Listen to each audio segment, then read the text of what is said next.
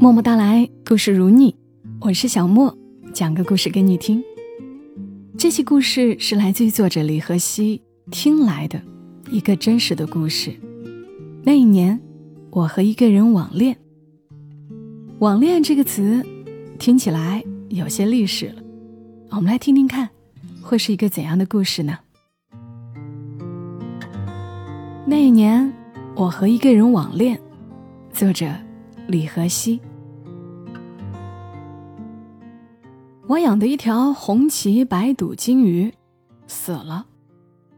晨晨说是我害死的，因为前一天我喂鱼时倒鱼食倒多了，金鱼是撑死的。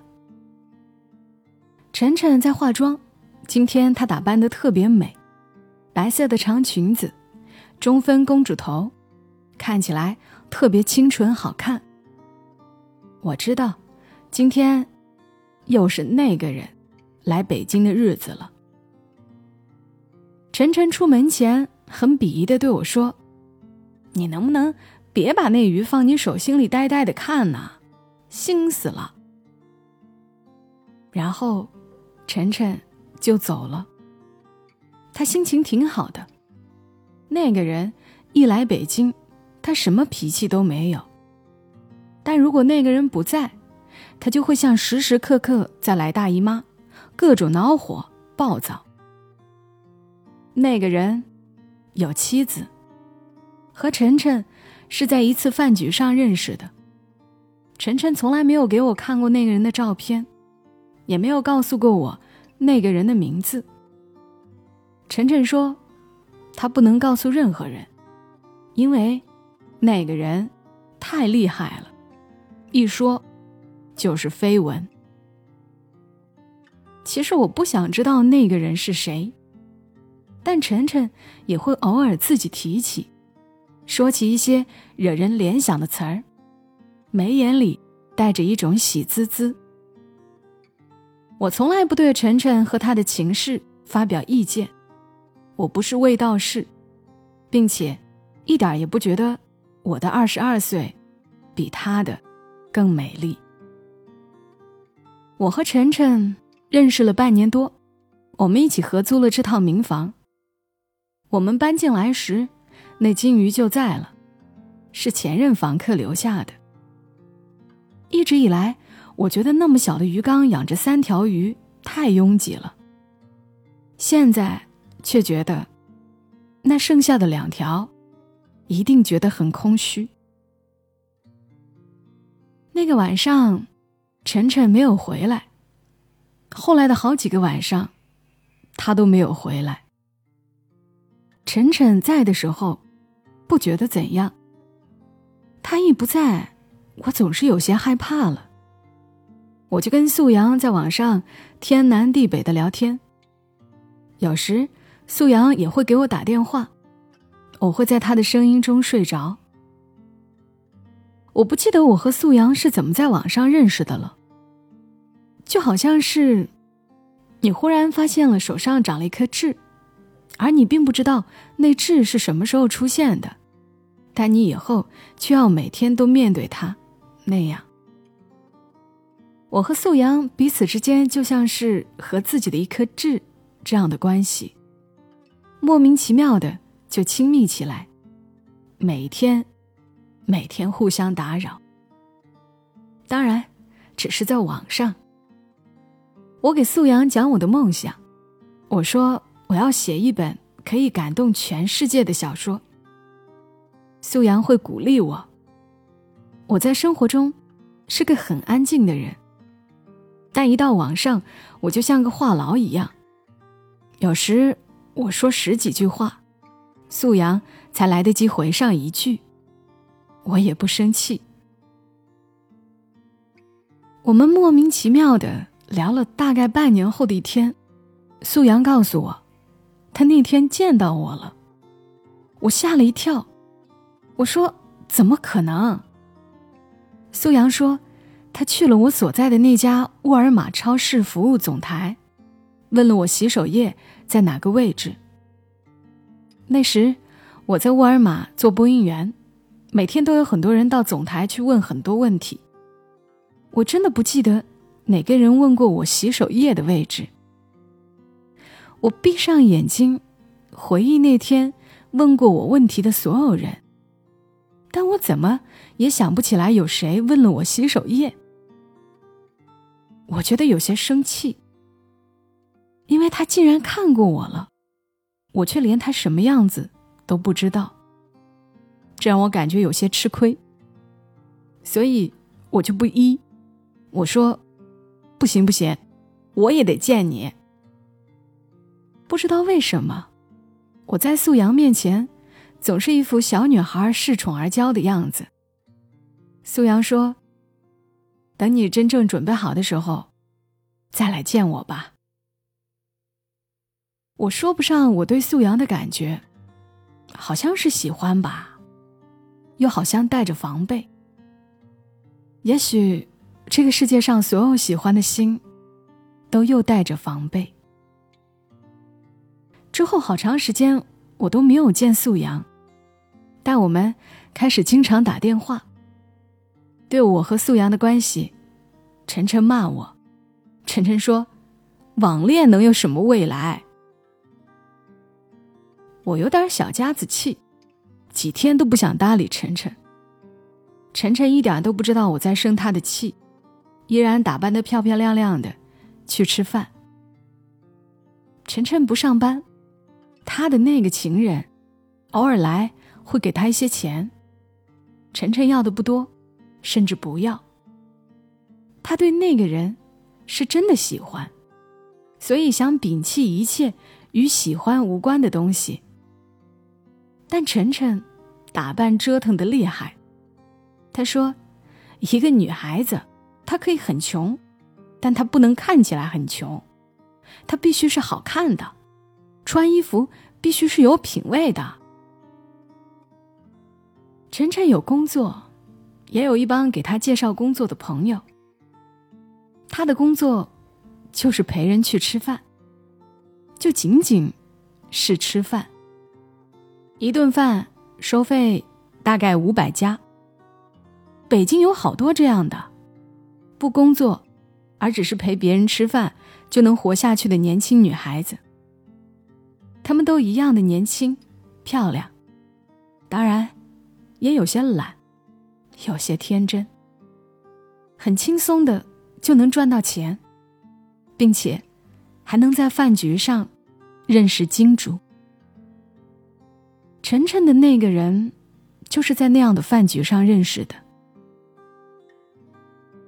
五月的时候，那个人带着晨晨出国了，又只留下我一个人。我发烧了，大概是因为春季过敏。浑身起了红色的小疹子，一片一片的，特别恐怖。我一个人去医院挂吊瓶，素阳刚好打电话来。不知道为什么，听到素阳声音的那一刻，我一下就哭出了声。真的，不知道你们有没有这样的经历：当你生病的时候。你觉得你一个人完全可以扛住的时候，忽然间一个亲密的人出现，就算是打了一个电话而已，这种出现，就像一双手，唰的推翻了你刻意搭建的坚强的假墙。就是在那天，我见到了素阳，他来到医院，有些害羞的坐在我的身边，陪我打完了吊瓶。说实话，我对素阳的第一眼感觉不好。他和我想象中的太不一样了。虽然他早就告诉过我，他大了我十岁，但我看到他的脸，还是觉得他好老了。我是个心里有事儿就立刻无法控制的挂在脸上的人。苏阳看着我笑了。怎么？对我很失望？没有啊，我说，面无表情的。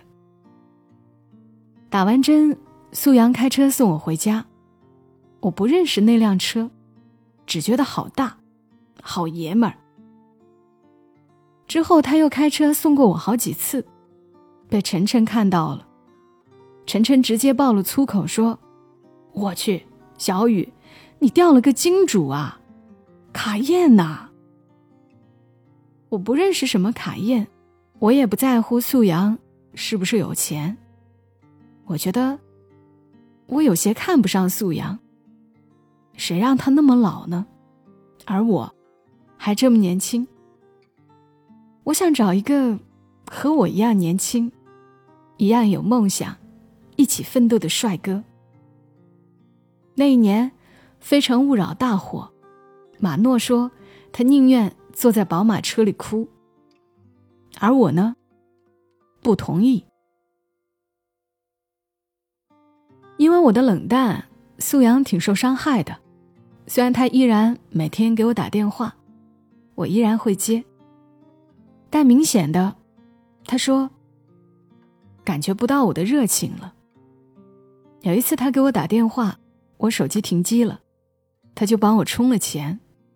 问我怎么手机停机了，我说我没钱了，他立刻就来给我送钱，厚厚的一沓，我不知道是多少，但我怎么都不好意思要，他好说歹说，我才只抽了五百。那五百块，我一直没有还他，倒不是我不想还，而是我怎么给他，他都不要。他的这种不要，让我觉得难堪，让我觉得我是一个被他施舍的人。所以后来，我就不接他的电话了，短信也不回，QQ 也拉黑了。最后一次见素阳，是在我租住的民房的旁边，坐在他的车子里，他很忧郁，他瘦了许多。与我第一次见他时的样子，一点都不一样。我们聊天，我挺烦的，基本上是他说我听。后来，他伸出手来要拿什么东西，不小心碰到了我的手，他的手像闪电一样缩回去了，然后不停的对我说对不起。碰到我的手。算是我与他最亲密的接触了。第一次，也是最后一次。他那天说，有朋友约他去广州做生意，前景不错。他问我的意见。我知道他是想说，如果你不让我去，我一定不去。但我偏偏说的是，去啊！你土生土长的北京人。尝试去别的城市生活也好，北京人口基数大，刚好给我们这些北漂空出来一个人的氧气。他笑了，看着我说：“真是不知道拿你怎么办。”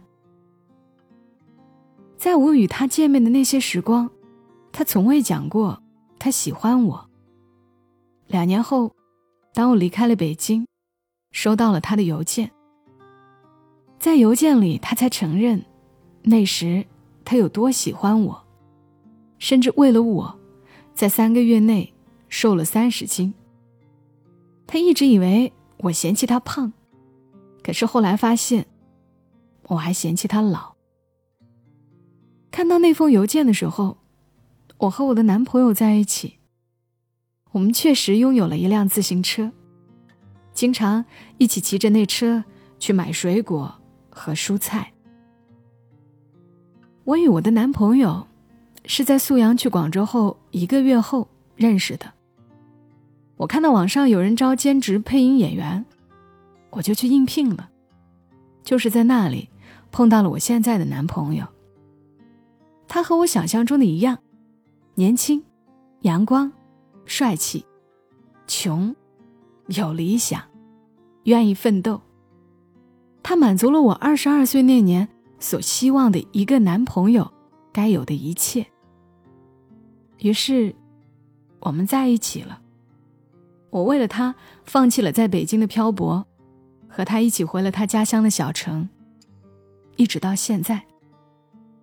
我走的时候，晨晨非常生气，晨晨在北京漂了三年，一直没有什么朋友，而我是他唯一的一个不讨厌的又傻气的姑娘。他说我是奇葩，我怎么可以放弃高富帅，去和一个屌丝在一起？我离开北京后，和我十分相爱的男朋友在一起，过得很穷。有一次，我们连两百块钱都没有了。我给晨晨打电话，借两百块钱。他说他不借给我，要么我滚回北京去，要么再也不理他。我就再也没有跟晨晨联系过。那两百块。让我挺伤自尊的，所以到现在，我也不知道晨晨和那条金鱼怎么样了。我走的时候，仅剩的那条游得正欢，而晨晨和那个人之间，正在慢慢趋于平淡。最近我总想起素阳来，总会想，如果当时我和他在一起了，现在会怎么样呢？我们结婚了吗？蜜月会去马尔代夫吗？我们会有一个儿子，还是女儿？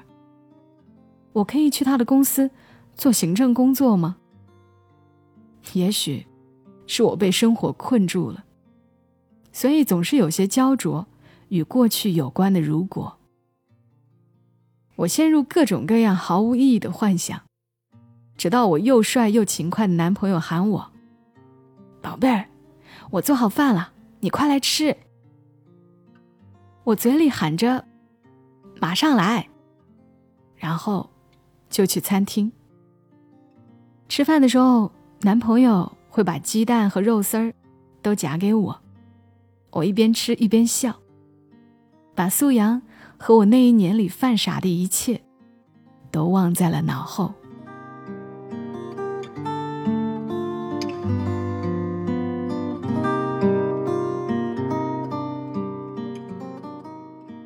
好了故事呢，讲完了。